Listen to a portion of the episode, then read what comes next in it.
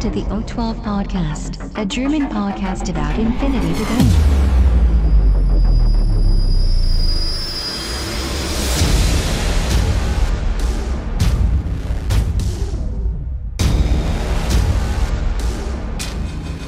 Accessing data. Hallo und herzlich willkommen zu einer weiteren Folge des U12 Podcasts. Mittlerweile sind wir bei Folge 58 Frostimento und ich habe heute zwei Themen auf meinem Plan.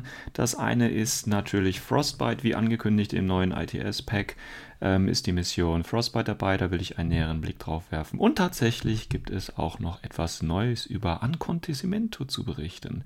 Heute bin ich alleine und heute wird es ein bisschen rantig, das heißt, wer das nicht ertragen kann, wir sehen uns vielleicht in einer späteren Folge. News for this week. Jaha, News of the Week. Und zwar wirkliche Breaking News, denn gerade heute ist es soweit, dass einige Leaks und Spoiler tatsächlich schon aufgetaucht sind und die folgenden Nachrichten sind quasi zu, na nicht 100%, aber zu 99,99% offiziell. Was jetzt eigentlich noch fehlt, ist die offizielle Ankündigung seitens CB. Aber wie gesagt, die Information wurde schon an die Händler weitergeleitet und äh, tatsächlich ist es auch im internationalen Bereich schon bekannt und wurde im Prinzip auch schon im öffentlichen Bereich des internationalen Forums bestätigt von den Größen, die es da so gibt. Und die Nachricht ist ganz einfach, dass Ancontisimento, also die Schocktruppen von Ancontisimento, den gleichen Weg gehen werden wie die Franzosen. Das bedeutet, wer sich nicht daran erinnern kann, vor einiger Zeit, ich weiß gar nicht mehr, wann das war, aber ist bestimmt schon wieder ein, zwei Monate her, äh, da gab es ja einen Größe oder gab es ja eine größere Veränderung. Und zwar wurden äh, oder konnten Franzosen ähm, erhielten die Nachricht, dass sie ab jetzt nicht mehr produziert werden, es keine Neuauflage der äh, Figuren gibt in naher Zukunft ähm, natürlich sind sie weiterhin noch ITS-kompatibel und äh, Corvus Belli ähm, hat quasi noch ein kleines Regelupdate ähm, spendiert und eben auch ähm, noch das letzte Modell, den Chasseur, quasi aus dem Starter genommen und äh, neu designt und dann nochmal für alle verfügbar gemacht, weil der Chasseur ja auch in Vanilla äh, Ariadna zur Verfügung steht. Das war, und da gab es noch so eine kleine Hintergrundgeschichte, dass die Franzosen beim äh, tollen Angriff sich aufgeopfert haben und ja, genau. Ähm, das war das bei den Franzosen und ähm, da gab es einen kleinen, äh, kleinen Ruck in der Bewegung, äh, in der Community äh, als dann eben gesagt wurde, ja, das kann doch nicht sein, dass einfach so die äh, äh Franzosen aufgelöst werden, das geht doch nicht, ich bin äh, Franzosen-Anhänger, was könnt ihr da machen, Vive la France und so, ähm, aber völlig egal, Corvus Belli hat das durchgezogen und tatsächlich hat man nach einiger Zeit auch nichts mehr gehört. Ähm, das wird, glaube ich, jetzt ein bisschen anders sein, weil, glaube ich, ein Hauptunterschied zwischen den Schocktruppen von Ancontisimento und äh, den Franzosen liegt natürlich daran, die Franzosen hat wahrscheinlich wirklich keiner gespielt. Ich würde mal so sagen, weltweit vielleicht fünf Leute. Und äh, Ancontisimento tatsächlich gehe ich davon aus, dass das mehrfach gespielt wird. Die neuen Statistiken oder die letzten Statistiken von ITS 9 sind ja veröffentlicht worden, vor kurzem auch von Corvus Belli. Und da ist Ancontisimento natürlich vertreten und auch gar nicht mal so schlecht. Also es gibt andere Fraktionen, die weniger gespielt werden, wie zum Beispiel eben auch Schaswasti, die werden weniger gespielt als die Schocktruppen von Ancontisimento. Aber das wird sich in Zukunft natürlich ändern, weil wir wissen ja alle, Redesign Schaswasti 2019 und jetzt eben äh, Ancondisimento wird quasi nicht mehr weitergeführt. Was heißt das? Ja, im Prinzip ist das genauso wie äh, das eben bei den Franzosen war, nämlich dass die ähm, die Restprodukte quasi noch weiter verkauft werden und man die Armee auch noch völlig ITS-legal spielen kann. Es gibt halt nur keine weiteren Updates. Ähm, am 15. Oktober, das ist so das Datum, ähm, an dem äh, dass quasi neun Profile im ähm, Army-Bilder vorhanden sein werden. Das heißt, ich denke, man kann davon ausgehen, dass es so, ja, vielleicht ein, zwei Blister mit zusätzlichen ähm, Figuren geben wird. Ich denke mal, so Figuren aus dem Starter, der da nicht mehr produziert wird. Ähm, da zum Beispiel so Night of Montesa kann ich mir gut vorstellen, dass es den nochmal gibt. Ähm, oder eben solche Einheiten, das heißt, die man vielleicht in Vanilla auch eher einsetzt. Die wird es dann nochmal geben. Und dazu, ähnlich wie halt auch bei den Franzosen, vielleicht noch irgendwo eine Harris-Option oder eine kleine Link-Option oder generell eigene oder einige Einheiten, die sowohl in Ancontisimento, aber dann eben auch in Vanilla Pan-O spielbar sind, kriegen vielleicht noch hier und da ein neues Profil oder kleine Einheiten-Updates. Da weiß man noch nichts genaueres, so will ich das mal formulieren. Ähm, Ähm, ja, 15. Oktober, also im Prinzip genau dann, wenn auch Varuna rauskommen soll, wird dann im Prinzip äh, äh die Schocktruppen von Anconcimento discontinued. Ähm, ich sage es nochmal, die Armee bleibt spielbar im ITS, gibt noch ein kleines Update, gibt vielleicht noch ein, zwei Blister als Geschenk, aber dann eben auf nähere Zeit keine Updates mehr. Und das finde ich schwierig. Also auf der einen Seite natürlich ähm, ist erstmal die Kommunikation von Corvus Belli auf der einen Seite relativ schwierig gewesen, weil, wie gesagt, wer sich an den Franzosen-Incident erinnert, so möchte ich es mal nennen, ähm, hat vielleicht auch noch so ein bisschen im Gehörgang, äh, dass es da eben einen großen Aufschrei kam. Nicht unbedingt, weil es die Franzosen waren. Ne? Wie gesagt, Franzosen waren jetzt nicht ganz so beliebt, ähm, aber einfach von der Kommunikation von Corvus Belli. Das heißt, man hat das so durch die Hintertür erfahren. Es gab ein, zwei Monate große Spekulationen tatsächlich, äh, ob das stimmt, ob es die gar nicht mehr spielbar äh, sind und wie auch immer. Und im Prinzip ist jetzt genau das gleiche bei Incondisimento passiert. Das heißt, die Leaks von den Händlern sind rausgegeben worden. Es ist mehr oder weniger offiziell oder inoffiziell bestätigt worden. Ähm, aber bis es offiziell bestätigt worden wird von CB, heißt, bis es da einen Blog-Eintrag oder ein Video von, von Bostria gibt oder wie auch immer, ist das halt wieder Gerüchteküche und so weiter und so fort, weil die Walkers dürfen ja auch nichts weiter sagen als das, was quasi schon an die Öffentlichkeit gedrungen ist, können also eigentlich nicht wirklich was bestätigen oder eben auch nicht.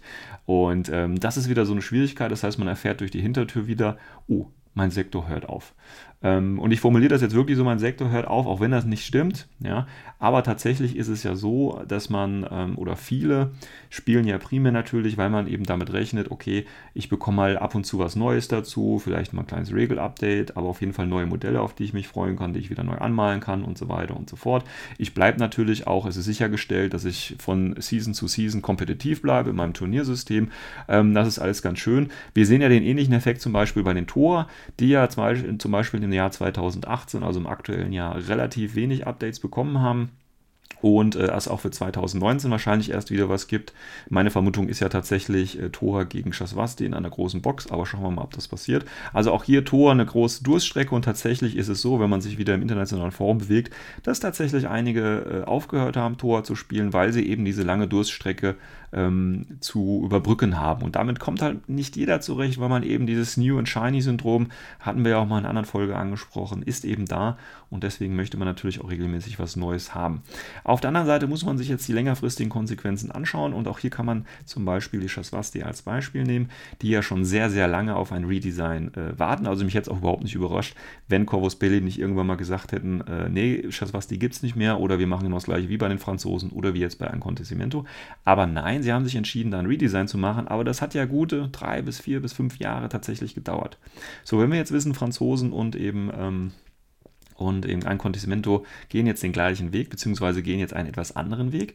Das heißt, hier muss man dann wahrscheinlich mit ähnlichen Wartezeiten, wenn überhaupt, wie bei den Chasvasti rechnen. Das heißt, drei bis vier bis fünf Jahre, bis man dann ein Contismento redesignt oder eben die Franzosen. Und da muss man sich halt überlegen, okay, ich kriege jetzt ein kleines Regel-Update und das wird vielleicht für Season 10 noch reichen. Vielleicht sogar noch für Season 11. Aber irgendwann kommt ja vielleicht auch eine Neuausgabe von äh, N3, also N4 ähm, oder neue irgendwelche Erweiterungsbücher. Es gibt ja immer noch ein weiteres großes N im nächsten Jahr, ein schwarzes N. Das könnte ja vielleicht ein neues Buch sein. Wie sind da die Fraktionen abgelegt? Das heißt, ist durch dieses Regelupdate sind zum Beispiel die Franzosen oder dann eben die Shock Army auch für die nächsten, ich sag jetzt mal, vier bis fünf Jahre so aufgestellt, dass sie kompetitiv irgendwie an Turniersystemen teilnehmen. Wenn man mal davon abgeht, dass man überhaupt keine neuen Figuren dafür bekommt, außer vielleicht ein Söldner, aber selbst das wird wahrscheinlich nicht passieren. Also das ist immer so ein bisschen schwierig. Ich meine, auf der einen Seite ist natürlich, wie gesagt, Corvus Belli ist eine sympathische äh, Firma ähm, und hat natürlich jetzt so eine Lösung gefunden, eine relativ kurzfristige Lösung, wie sie mit dem hohen Produktionsvolumen umgehen können, weil es gibt ja jetzt sehr viele Einzelblister für die einzelnen Fraktionen und so weiter und wenn man das an Händler ausliefert, ist es natürlich ein bisschen schwierig, das Ganze, ja, ich sag mal, ordentlich zu vermarkten, beziehungsweise die Händler fragen sich, was soll ich denn von diesem ganzen Zeug bei mir im Laden verkaufen? Was verkauft sich denn auch wirklich? Und wie gesagt, das ist natürlich meistens das, was eben neu rausgekommen ist. Und äh, natürlich, wenn ich einen Sektor wegbrechen lasse, dann werden eben äh, Figuren, die sich nicht so gut verkauft haben oder die irgendwie unökonomisch sind, weiter zu vertreiben, natürlich wunderbar so aus dem Programm genommen. Aber man muss halt auch überlegen, da stößt die Spieler natürlich richtig vor den Kopf. Nehmen wir mal an, ich meine, bei Franzosen, wie gesagt, ist, halte ich es noch für eine andere Nummer, weil fünf Spieler im gesamten äh, internationalen Bereich vielleicht, ne, übertriebene Nummer, aber wir wissen, was gemeint ist. Und äh, jetzt bei Ankondimento aber tatsächlich mehr Spieler. Auch hier haben wir natürlich auch Figuren, zum Beispiel bei Beyond war ja, glaube ich, die letzte Figur, nämlich ein neuer Kamau dabei. Ähm, also Beyond Ice Storm, das war, glaube ich, die letzte Figur, die man auch für Ankondimento benutzen konnte. Ähm, das heißt, ähm, hier gibt es auch eine größere Spielzahl, hier gibt es auch vielleicht eine aktuellere, größere Spielzahl. Und weil eben auch die Kamau neu aufgelegt worden sind, gibt es natürlich auch Leute, die äh, mit Kamau oder mit äh, Ankondimento neu angefangen haben. Und die, ähm, ja, muss man sich vorstellen, äh, Neuanfänger, er hat mal kurz 100 Euro investiert und er bekommt jetzt die Nachricht, ähm, ja, das war's dann aber auch jetzt erstmal für die nächsten Jahre für dich. Ähm, ja, weiß ich nicht, es ist schwierig und ähm, wie gesagt, ich gehe da jetzt nicht von mir aus, sondern von dem, was ich so aus der Community natürlich immer so mitbekomme. Ähm, ja, das New and Shiny halt einfach. Ne? Passiert halt nicht und dann schläft das so ein. Und wenn man da mal längerfristig nachdenkt, gut, dann haben wir dann ähm, äh, Franzosen an Condimento, ähm, vielleicht kommt ja bald noch was Neues und da muss man sich eben überlegen, ähm, ja, was sind denn die Konsequenzen auf längere Zeitraum? Ja gut, dann gibt es natürlich Leute, also ein Kontingent und Franzosen sind dann natürlich auch die Armeen, die am wenigsten neu angefangen werden, sind auch die Armeen, die am wenigsten gespielt werden, weil es da eben keine regelmäßigen Updates mehr gibt. Das heißt, es gibt nichts, worauf man sich in Zukunft oder in naher Zukunft wenigstens freuen kann. Und das, ähm, dann machen Corvus Belli mal wieder eine tolle statistische ähm, Auswertung, die dann natürlich, oh, überraschenderweise zeigt, ja, hier, ähm, äh, Acontismento wird gar nicht mehr gespielt, hier Franzosen, äh, voller Einbruch, was ist denn da passiert, ne? Und dann, ja, dann, dann lohnt es sich jetzt eigentlich auch nicht, äh, da was Neues zu machen. Machen wir doch einfach mal den Weg der Extra und sagen einfach, jo, Ancondisimento explodiert, die Armee ist komplett vernichtet, die Franzosen, äh, die sind in so einer Schlacht aufgerieben worden, die gibt es jetzt auch nicht mehr. Ähm, ja, so, what, es interessiert ja eh keinen mehr. Und das finde ich, wie gesagt, aus Spielersicht sehr, sehr unfreundlich, weil man tatsächlich dann nicht mehr den Eindruck hat, ähm, es handelt sich um ein kundenfreundliches Unternehmen, um ein charmantes, kundenfreundliches Unternehmen, wie es Corvus Belli natürlich aktuell ist, gar keine Frage, sondern ähm, ja, wir haben uns irgendwie verschätzt und haben jetzt ziemlich viel Zeug produziert, ähm, das irgendwie keiner spielt. Ähm, auf jeden Fall nicht so, dass sich das für uns rentiert, da noch Zeit und Energie und, und Produktionskosten reinzustecken. Ähm, also machen wir kurz ein Regel-Update und Hintergrund, Living, äh, Living äh, Background Story, alles schön und alles nice, ist ja eine schöne Sache, gar keine Frage. Aber dann eben solche Opfer zu bringen, wie eine komplette Fraktion rauszunehmen, finde ich ein bisschen schwierig, weil sich die Spieler da ziemlich vom Kopf gestoßen fühlen. Und es nimmt natürlich auch die Sicherheit. Ja, wie gesagt, an Contismento weg. Wer ist der Nächste, ja, der auf der Abschlussliste von Gautier zum Beispiel steht oder wer auch immer da quasi die Entscheidung fällt. Ähm, ja, so eine Living, also ein Living Background, also so eine lebendige Hintergrundgeschichte ist schön, ist sehr toll, aber dass man das jetzt in diesem rasanten Tempo wirklich macht und wirklich harte Schläge und Zäsuren hier einführt, das ist schon äh, eine ganz andere Nummer als damals. Ich erinnere noch gerne dran, Kodali äh, von Jujing weg, ja, und von Combined übernommen. Bit und Kiss für alle verfügbar, jetzt nur in Combined Army. Ähm, ja, das geht, so eine Figur, das ist völlig okay, ja, was soll's, als eine Figur, hey, ja, und sogar der Uprising, ja, also Japaner dann eben als NA2 Finde ich auch völlig okay. Von den Japanern hört man übrigens auch nichts mehr, dass es so schlimm gewesen ist. Da war auch ein großer Aufschrei, aber hat sich in der Zeit auch irgendwie glatt gebügelt. Auch ein bisschen seltsam, aber ist anscheinend so. Ähm, weil man sich eben neu orientiert, klar. Aber dann ähm, habe ich so das Gefühl, man kommt hier eben in so eine Spirale rein. Okay, mein Sektor äh, hält vielleicht nur noch ein Jahr. Ich muss jetzt was Neues spielen, ja, weil ich eben. Und wie gesagt, es geht nicht darum zu sagen, äh, das ist nicht mehr spielbar. Ich wiederhole es nochmal für die äh, ganz zurückgebliebenen oder die gerade eine Hörstörung hatten. Man kann es weiterhin spielen, das ist nicht die Frage. Aber die meisten wollen ja wirklich immer neue Sachen haben. Und wenn man eben so eine lange Trockenphase hat, ja, wie zum Beispiel bei den Chaswaste, ich spreche da aus eigener Erfahrung, da kommt halt nichts Neues. Oh, ich habe jetzt mal einen neuen Söldner, geil, der aber eigentlich nichts bringt, weil er eben teurer ist und sinnfreier als ein Shrouded, der 23 oder auch 24 Punkte kostet, ja, 25 Punkte als Forward Observer, also noch Spezialist und noch die äh, richtige Tarnung hat anstatt nur Mimetism. Aber das ist eine ganz andere Frage. Ähm, und das ist echt schwierig, sowas durchzuhalten. Und wenn man wirklich, sage ich mal, regelmäßig spielt, ja, einmal die Woche oder mehrmals im Monat und ähm, auch Turniere besucht und so weiter, ähm, hat das einfach den Nachteil, dass man das Gefühl vielleicht bekommt, man wird nicht äh, weit oder man kommt persönlich vielleicht auch nicht weiter, man kann seine Armee nicht weiterentwickeln, weil es eben auch nichts Neues gibt, man hat nichts Neues zum Ausprobieren. Irgendwann hat man eben schon so viele Fraktionen und Missionen und keine Ahnung was gespielt, dass man eben dann mit seiner Stammfraktion sagt, ja, okay, ich kenne alle Standardsituationen fast schon und ähm, ja, gut, bestelle ich halt mal wieder das oder das und das auf. Also man ist dann quasi schon sich selbst überdrüssig und, ähm, und natürlich, man fühlt sich von der Firma ein bisschen stiefmütterlich behandelt, weil, ne, oh geil, neue, äh, was weiß ich, Moderatoren oder keine Ahnung was, schöne neue Sculpts und man selber rennt halt noch mit den alten Eierköppen rum aus der dritten Edition. Ja, das ist vielleicht auch so ein Feeling, was man nicht unbedingt haben möchte. Man möchte ja auch als Kunde natürlich und als Spieler irgendwie natürlich wertgeschätzt werden dafür, dass man da ein bisschen Geld in die Firma investiert. Und ähm, Corvus Belli ist ja, wie gesagt, die kleine, charmante Firma, aber einige Sachen ähm, finde ich, können sich meiner Meinung nach eben aktuell nicht leisten oder sollten sich nicht leisten können, weil sie schon sehr viel Wachstum haben. Und ich kann nochmal anwenden oder an, anmerken, dann sollen sie halt nicht die, die Zeit, die sie da haben, äh, in irgendwelche lustigen Videos äh, investieren oder eine äh, Fragerunde für den äh, afrikanischen, äh, für den afrikanischen Spielerschaft. Ähm, ist ganz toll, ja, Community-Pflege ganz super, aber vielleicht da mal eher auf eben äh, stringentes ITS-System, wenn sie ein kompetitives Spiel haben wollen und vielleicht auch mal eine längerfristige Planung und auch wie man Sachen kommuniziert und mit seinen Kunden so ein bisschen umgeht. Ähm, ja, das ist im Prinzip so das, was ich kurz zu Ankontisimento sagen konnte. Ich kann noch ganz kurz sagen, ähm, quasi was discontinued wird, also die nicht mehr produziert werden. Das heißt, es gibt natürlich aktuell einen großen Stamm an Figuren, die es auch von, äh, von, den Schock, von der Schockarmee natürlich noch längerfristig gibt, weil die Figuren sind ja plötzlich nicht alle. Ähm, es gibt ja nicht plötzlich große Hamsterkäufe äh, panischer Infinity-Spieler, die auf jeden Fall jetzt alle nochmal ein Condisimento anfangen wollen und quasi die Lager leer kaufen. Ich denke, das wird so nicht passieren. Ich denke, man kann auch immer noch ein paar Franzosenmodelle oder wahrscheinlich immer noch genug Franzosenmodelle kriegen, um äh, eben Franzosen wirklich spielstark aufzustellen. Ähm, also das wird noch, denke ich, eine Zeit lang laufen, also da muss man jetzt nicht in Panik verfallen. Aber zum Beispiel der Dragoe soll nicht weiter produziert werden. Das ist ja dieser äh, eigentlich ganz coole Tag mit der, ich glaube, Hyper, Hyper Rapid Magnetic Cannon auf der Schulter. Finde ich ein ganz nices Modell eigentlich. Dann natürlich Garde de Salto, ja, die einzige Pano-Einheit, die äh, mit, nicht mehr mit Rauch äh, oder die mit Rauch ausgestattet war, beziehungsweise der Augspot soll auch nicht mehr produziert werden. Dann natürlich der Regular Sniper, äh, dann wie gesagt der Knights of Montesa, deswegen gehe ich davon aus, dass es da nochmal einen Einzelblister irgendwie geben wird. Dann die Charaktere-Modelle, einmal den Stephen Rao von äh, Bagma, äh, von, ähm, von Ancontisimento und eben der Kipal Singh, also dieser Drop Trooper und Stephen Rao ist ja glaube ich auch ein Kamau, äh, Bagmari. Dann haben wir die beiden Bagmari Unit und äh, eben HMG und natürlich der Starter-Pack. Das heißt, das sind die Einheiten, die auch nicht weiter produziert werden sollen. Und ähm, ja, wie gesagt, ist spielbar bis zum 15. Ähm, gibt es das kleine Update und ähm, da sind sicherlich noch ein paar schöne Abschiedsgeschenke für die ähm, Ankondisimento-Truppen dabei. Ähm, man kann sie weiterhin spielen, aber ehrlich gesagt, ich glaube, ich habe sie bisher, naja, in meiner gesamten Infinity-Karriere vielleicht ein oder zweimal auf dem Schlachtfeld bisher gesehen und ich glaube, die Zahl wird jetzt nicht mehr wesentlich äh, steigern.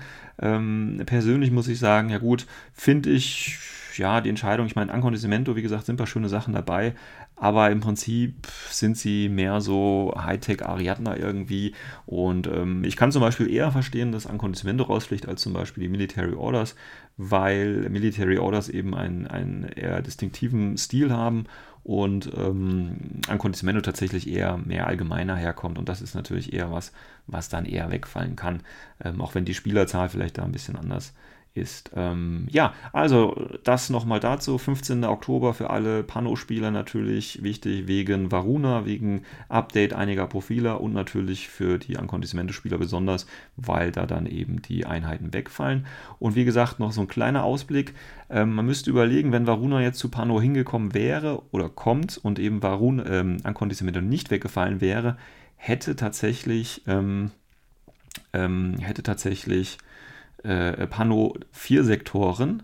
Das will, äh, das will Chorus Belly anscheinend nicht, weil wir denken uns ja zum Beispiel auch bei äh, Jujing sind die Japaner jetzt weggefallen. Dafür kommt dann im nächsten Jahr Invincible Army dazu. Ähm, also diese Drei-Sektor-Politik scheint vielleicht auch so ein treibender Faktor bei Corvus Belli zu sein. Und wie gesagt, das kam jetzt oder kommt jetzt für einige sehr, sehr überraschend. Und wobei es, glaube ich, schon Mitte des Jahres irgendwie so das Gerücht kommen, kam, dass äh, Ancondisimento explodiert, also der Planet. Wie gesagt, wie sie das hintergrundtechnisch ähm, erklären, äh, kann man jetzt noch nicht sagen. Ähm, aber das ist ähm, so eine Geschichte, ähm, weiß ich nicht. Wie gesagt, der Überraschungseffekt ist jetzt da und man hat jetzt so ein bisschen, äh, man fühlt sich so ein bisschen, ja, ich sag mal, verfolgt äh, von Monat zu Monat gibt es meinen Sektor noch, also ausgenommen natürlich Sektoren, die jetzt wirklich in den letzten Monaten, ähm, ich rede jetzt mal von ein, zwei, drei Monaten, neue Releases bekommen haben. Also ich denke jetzt zum Beispiel nicht, dass MO aufhört, weil ja ein neuer Release die, äh, die große MO-Box sein wird. Deswegen glaube ich das zum Beispiel nicht. Aber so alle Fraktionen, die in den letzten drei ähm, bis vier Monaten keine Neuigkeiten bekommen haben, die sollten sich jetzt mal ganz intensiv mit der Frage beschäftigen, ob es vielleicht nicht noch eine Zweitfraktion gibt, eine neuere Zweitfraktion, die in den letzten Monaten Releases bekommen hat, äh, die vielleicht äh, so ins Auge sticht und wo man sich vielleicht schon mal so ein bisschen hin orientieren könnte, äh, damit eine mögliche Überraschung nicht ganz so böse ist. Aber das ist nur wilde Spekulation und äh, ich, wie gesagt, ich warte jetzt mal das Feedback ab, das Corvus Belly dann bekommt, wenn das Statement offiziell raus ist, ähm, ob es da einige Hate-Mails gibt oder wie viele Hate-Mails es gibt. Und ähm, vielleicht lernen sie ja, oder was heißt, ich will es nicht sagen lernen, aber vielleicht bewegt sie das ja dazu, irgendetwas zu ändern. Und wenn es nur die Kommunikation ist ähm, oder die Release-Politik oder ich äh, weiß es nicht. Ich denke, wenn die Community da einen, einen relativ großen Aufschrei von sich gibt und das, der muss größer sein, als es bei den Japanern war, der muss größer sein, als es bei den Franzosen war. Ähm, also Panoceania, vereinigt euch und äh, schreibt eine lange Petition an äh, Corvus Belli und äh, vielleicht äh, können wir da was bewirken, weil wie gesagt, keiner von uns kennt den Masterplan von Corvus Belli und ähm, aktuell macht der Masterplan anscheinend nicht so viel Sinn, beziehungsweise ist eher dazu da, um so ein bisschen Panik zu vertreiben. Ähm, aber schauen wir mal, ich meine, Infinity ist immer noch das beste Spiel mit den besten Figuren und dem schönsten Hintergrund, das ist gar keine Frage. Aber wir überlegen uns mal, was zum Schluss dabei rauskommt. Accessing Tactical Analysis. So, Freunde der Nacht, genug Rant für eine Folge. 20 Minuten Rant ist mal was ganz Neues. Aber kommen wir mal zu etwas durchaus Positivem und zwar äh, zur Mission Frostbite. Da hatte ich die Ehre und die Möglichkeit, äh, sie tatsächlich heute schon mal Probe zu spielen. Ich habe sie leider während der, ich glaube in der Kurage-Mission war sie auch dabei. Ich habe mich ja bei der Kurage-Mission relativ bedeckt gehalten. Aber wie gesagt, Frostbite, eine der neuen ITS-Missionen ähm, und äh, wie gesagt, heute Gelegenheit gehabt, mal so eine Runde zu spielen und deswegen habe ich mir gedacht, ähm, ja, schaue ich sie mir mal an und bereite sie mal ein bisschen so vor für euch, beziehungsweise wie kann man äh, auch mal so quasi an so eine Mission rangehen. Gut, schauen wir uns einmal die Mission an. Ähm, kurz zur Aufstellung beider Missionen ist es folgendermaßen. Wir haben eine ganz normal große Aufstellungszone von 12 Zoll. Dann haben wir eine Exclusion Zone in der Mitte des Spiels, in, äh, auf der, also in der Mitte des Spielfeldes. Und wir haben natürlich auch drei Konsolen äh, verteilt auf der Mittellinie, so wie wir das zum Beispiel von Supplies auch kennen. Und jetzt gibt es aber noch ein weiteres äh, ja, Geländeelement in dieser Mission und das ist, sind die Heating Units. Ähm, man muss sich das vorstellen, dass bei Frostbite es anscheinend extrem kalt ist, also wahrscheinlich so eine schöne Svalheimer Mission. Und ähm, um quasi das Überleben der eigenen Truppen zu sichern, gibt es diese Heater-Units, vier Stück an der Zahl, jeweils in der Mitte des Spielfeldes, in der eigenen Deployment Zone und eben der des anderen und in dieser ja, Dead Man's Land Zone, also im Prinzip zwischen der Exclusion Zone und der Deployment Zone jeweils noch eine. Die haben auch genau die gleiche Größe wie andere Missionsmarker. Und wie gesagt, es ist extrem kalt und die sollen quasi dazu dienen, dass man äh, seine eigenen Einheiten nicht durch ja, erfrieren verliert, weil in der Zukunft in 100 und paar gequetschten Jahren ist man anscheinend noch nicht in der Lage, Frostschutzmittel in die HIs zu kippen. Äh, beziehungsweise in die HIs tatsächlich schon, aber ja, so eine äh, einfache Wollmütze, wie man sie von den ariadnischen Kämpfern kennt, reicht halt einfach nicht mehr, um minus 320 Grad Fahrenheit oder so zu überleben. Ich weiß es nicht. Also das ist im Prinzip so ein bisschen der Hintergrund anscheinend. Und die Ausstellungszone. Ja, wie bekommt man jetzt bei dieser schönen Mission Frostbite Punkte? Ähm, ganz einfach. Es ist äh, tatsächlich eine eher ähm, einfache Mission, wo man nicht ganz so viele Spezialisten braucht. Und äh, vielleicht gefällt sie mir auch deswegen, weil sie zwar ein bisschen Spezi-Action äh, braucht, aber sonst eigentlich ganz easy zu spielen ist. Ähm, ja, es gibt drei Siegpunkte, ganze drei Siegpunkte, wenn man mehr gegnerische äh, Armeepunkte ausgeschaltet hat. Also ein bisschen Annihilation-Style hier. Ähm, dann bekommt man nochmal zwei Siegpunkte, wenn man den gegnerischen Data-Tracker tötet. Also allein fünf Punkte dafür, wenn man richtig gut aufräumt beim Gegner. Ich finde, das ist schon mal eine schöne Ansage. Ähm, das bedeutet natürlich, wenn man den gegnerischen Data-Tracker tötet, dass man selber auch einen haben muss.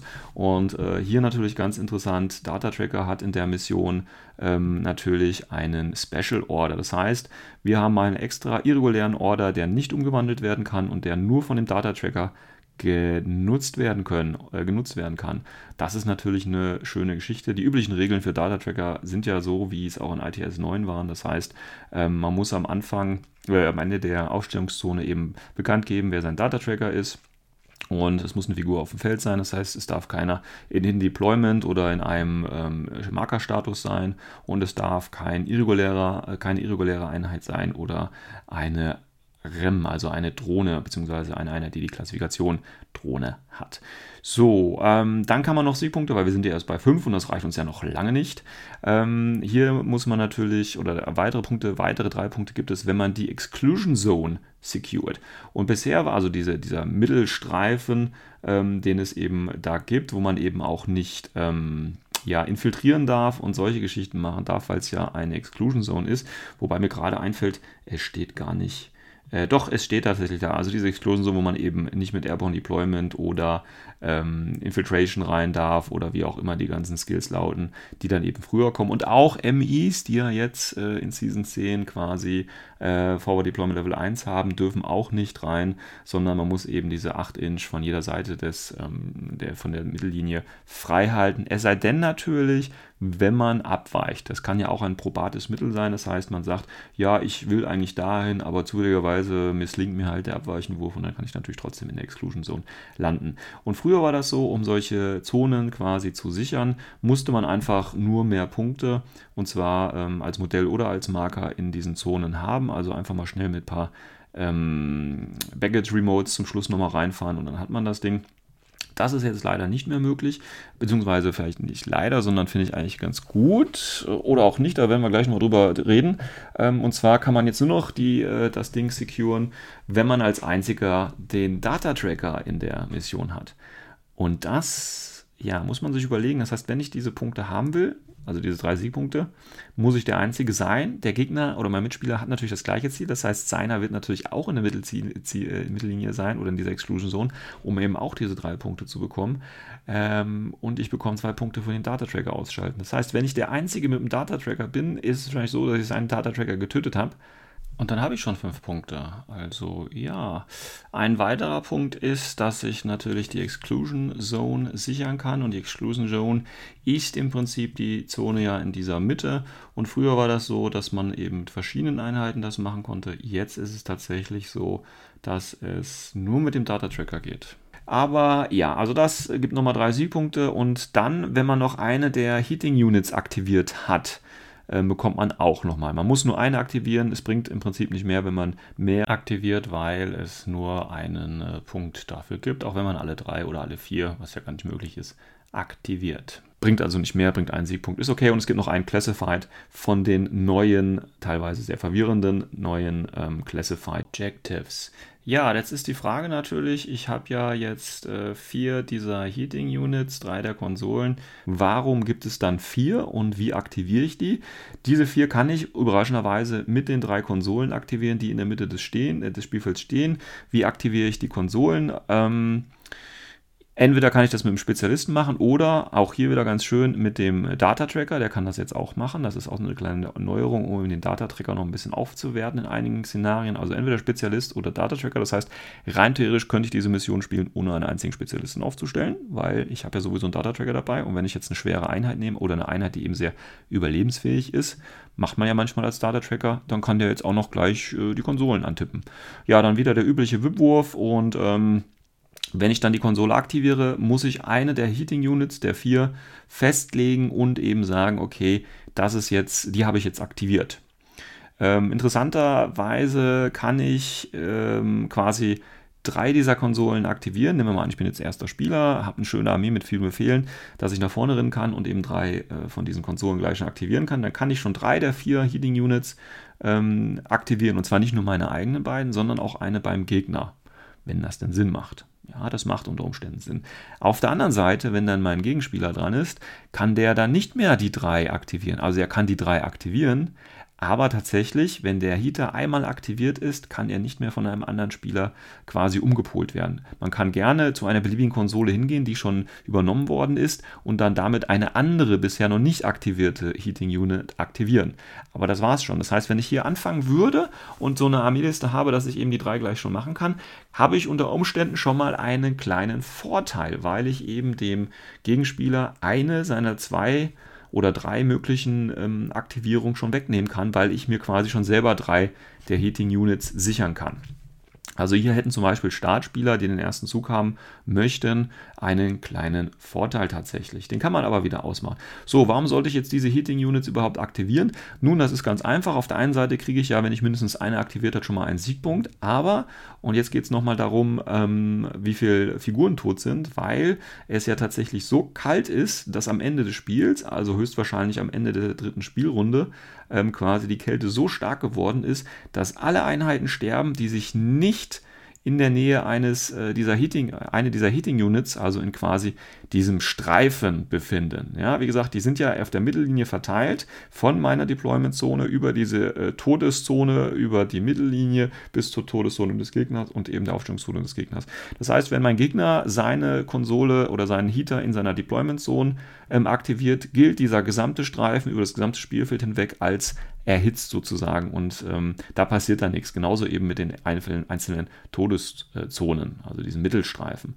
Ähm, und alles, was in diesen, äh, was quasi nicht in so einem Streifen ist, wo ähm, die Heating Unit aktiviert ist, also von mir selber aktiviert ist, natürlich, sonst macht es ja gar keinen Sinn beim Gegner in der Zone was zu aktivieren. Ähm, und alles, was da nicht ist, stirbt am Ende des Spiels. Es sei denn, es ist eben ein Tag oder es ist eben eine HI oder es ist der Data Tracker. Ja, also Data Tracker, Tag oder HI ist völlig egal, aber alle anderen würden sterben, wenn ich es nicht schaffe, am Ende des dritten Spielzuges äh, diese Heating Unit zu aktivieren. Das heißt, wenn ich jetzt als ähm, Startspieler, wie gesagt, wir hatten das Beispiel gerade, sofort hinlaufe, alle drei Konsolen aktiviere und damit dementsprechend dem äh, Mitspieler eine Aktivierung äh, wegnehme, weil er kann ja dann nur noch eine nehmen. Und dann sind wir mal so nett und äh, aktivieren als erstes in seiner Deployment Zone die Zone, also nicht in meiner eigenen, sondern in seiner. Dann muss schon mal, wenn er nicht genug HIs oder Text oder wie immer dabei hat, muss er schon mal ziemlich viel aus seiner Aufstellungszone rausbewegen, weil diese Figuren sonst am Ende der Stunde, äh, am Ende des Spielzugs alle sterben, weil es eben so verdammt kalt ist. Ja, also hier kann ich dem Gegner ordentlich Druck machen, wenn ich das will. Gehe dann aber vielleicht das Risiko ein, natürlich, dass er das dann in seinem Zug auch bei mir macht oder eben versucht, ähm, weil ich halt nicht versucht habe, meine eigene erstmal zu sichern. Ne? Also hier kann man quasi erstmal safe spielen, versuchen, seine eigene zu sichern oder eben äh, dem Gegner ordentlich Druck machen, wenn man halt sieht, okay, er hat ziemlich viel gebunkert da hinten und äh, das muss er ja dann erstmal alles rausbewegen. Das kostet natürlich Befehle und das könnte ja unter Umständen den Gegner äh, oder den Plan des Gegenübers sehr stark behindern. Also das ist im Prinzip schon äh, die Idee, die dahinter steckt. Das heißt, jetzt ist die Frage, wie kann ich denn äh, oder wie würde ich denn an diese Mission ähm, herangehen, sage ich mal. Also wie gesagt, die erste Frage ist natürlich, da ich ja weiß, dass diese Sonderregel, also diese, diese Killer Cold, diese extreme Kälte, wie kann ich die umgehen? Nun, ich könnte jetzt zum Beispiel eine äh, Limited Insertion Liste stellen, zum Beispiel, ich denke jetzt hier mal Military Orders, ähm, die halt sehr HI-lastig ist weil dann muss ich mich eigentlich gar nicht mehr darum kümmern und sag einfach, ja, was soll's, mach auch hier deine Heizung an oder nicht, ist mir völlig Latte, äh, ich töte dich einfach auf den konventionellen Weg. Das ist eine Möglichkeit, da musste ich aber müsste ich natürlich wirklich meine Liste sehr stark drauf zuschneiden. Das heißt wirklich äh, mindestens, denke ich mal, ein Tag oder eben auch sehr, sehr viel äh, HI. Wie gesagt, am besten wird sich deine äh, LI, also Limited Assertion, 10-Order-Liste eben einfach äh, anbieten, weil so habe ich schon mal etwas, äh, was ich völlig ignorieren kann und muss dann trotzdem natürlich äh, eine aktivieren, um den einen Siegpunkt zu bekommen. Aber auch hier kann ich ja eine nehmen, die quasi die Deployment-Zone des Gegenübers ist und kann quasi mein Gegenüber, wenn er nicht mit AI spielt, äh, quasi so unter Druck setzen. Das ist zum Beispiel eine Möglichkeit. Ähm, eine andere Frage ist natürlich, okay, ähm, nehme ich jetzt hier den ersten oder zweiten Spielzug. Auf der einen Seite natürlich äh, ganz cool mit dem ersten Spielzug, weil wie gesagt, dann kann ich das Trickchen durchführen. Ich nehme gleich drei Konsolen und setze meinen Gegner äh, unter Druck und natürlich töte ihm natürlich gleich was Bestes, setze ein paar Einheiten Suppression Fire natürlich rund um die Konsolen. Das heißt, er muss sich da durchkämpfen. Also im Prinzip ähnliches Verfahren wie bei Supplies, nur dass ich hier eben noch mehr Druck aufbauen kann, indem ich einfach seine äh, Heating Unit, quasi die ihm am äh, angenehmsten ist, übernehme. Auf der anderen Seite allerdings hat auch hier der zweite Spieler einen großen Vorteil, beziehungsweise was heißt großer Vorteil, aber er hat einen Vorteil, denn es ist nämlich möglich, da es sich bei den Hitting Units um Scenery Elements handelt, also im Prinzip Geländestücke mit Strukturpunkten, die ich kaputt machen kann, zum Beispiel mit Explosiv- oder DA-Waffen, ähm, kann ich natürlich es auch so machen, okay, ich habe den letzten Zug, ich springe jetzt einfach mit einer äh, Luftanlandeeinheit. Ich brauche nicht mehr die Schablone in der Season 10, sondern kann sie irgendwo positionieren, wo die Base passt. Mit einer DA-Waffe zum Beispiel. Äh, da gibt es ja vielleicht einige. Zum Beispiel, ich glaube, der Rassiat von den Morals kann das. Oder auch äh, TO-Einheiten. Äh, ich erinnere hier gerne an die Sphinx, die eben schnell hinfährt. Oder eben andere schnelle Einheiten äh, die äh, da hinkommen oder aus versteckter Tarnung äh, im Prinzip da irgendwo auftauchen können und kann dann im Prinzip im letzten Zug alles daran setzen, wenn mein äh, Gegenüber sich quasi auf die Sicherheit der Heating Units verlassen hat und mache ihm einfach dann noch die Heating Units kaputt und dementsprechend sterben noch ganz schön viele Leute von ihm. Also das ist auch so die Möglichkeit und da muss man eben entscheiden, okay, gegen wen spiele ich, wie ist das Gelände aufgebaut und äh, wie ist auch meine eigene Armee konstruiert, habe ich Einheiten, die eben gewisse Dinge machen können oder nicht. Also da gibt es tatsächlich verschiedene Herangehensweisen und deswegen finde ich die Mission auch so gut, weil sie ist einfach, also von, von der Komplexität her einfach. Ich kann sie mir auch durchaus als so eine Mission vorstellen, um eben ähm, so Anfängern als Einführungsmission, also nicht unbedingt als die erste, aber vielleicht so als, als weiteren leichten Einstieg, kann ich mir die sehr gut vorstellen, weil sie von der Komplexität leicht zu verstehen ist. Aber dennoch verschiedene Herangehensweisen. Ähm, ja, ich sag mal, erfordert oder eben möglich macht. Und von daher finde ich das eine sehr schöne und äh, gelungene Mission und bin schon fast äh, traurig, dass ich sie nicht bei der Courage-Mission ähm, ausprobiert habe. Closing Connection. Ja, das soll es auch schon wieder für Folge 58 äh, gewesen sein mit dem schönen Titel Frostimento. Ähm, ein bisschen Rand, ein bisschen äh, mehr aus der Mitte und ein bisschen äh, schöner Blick in die Zukunft. Ähm, abschließend bleibt mir nur zu sagen, äh, was ich am Eingang ja auch schon mal erwähnt hatte. Ähm, ich bin vielleicht das schwarze äh, Schaf äh, der Infinity-Szene und habe ab und zu auch mal einen, ja, einen, einen, ich sag jetzt mal kritischen Blick oder vielleicht auch einen äh, eher negativ gefärbten Blick. Aber so ist einfach das Leben und äh, Infinity ist und bleibt einfach das System, was ich spiele. Äh, ich gehe das Ganze halt vielleicht ein bisschen anders an als die ganzen Frischlinge unter euch, die das Spiel erst seit fünf bis zehn Jahren spielen. Denn ich spiele es tatsächlich schon ein wenig länger. Trotzdem könnt ihr natürlich anderer Meinung sein und wenn ihr Kritik, Fragen oder Anmerkungen habt, kontaktiert mich einfach über die ähnlichen Kanäle. Bis dahin, euer Sven.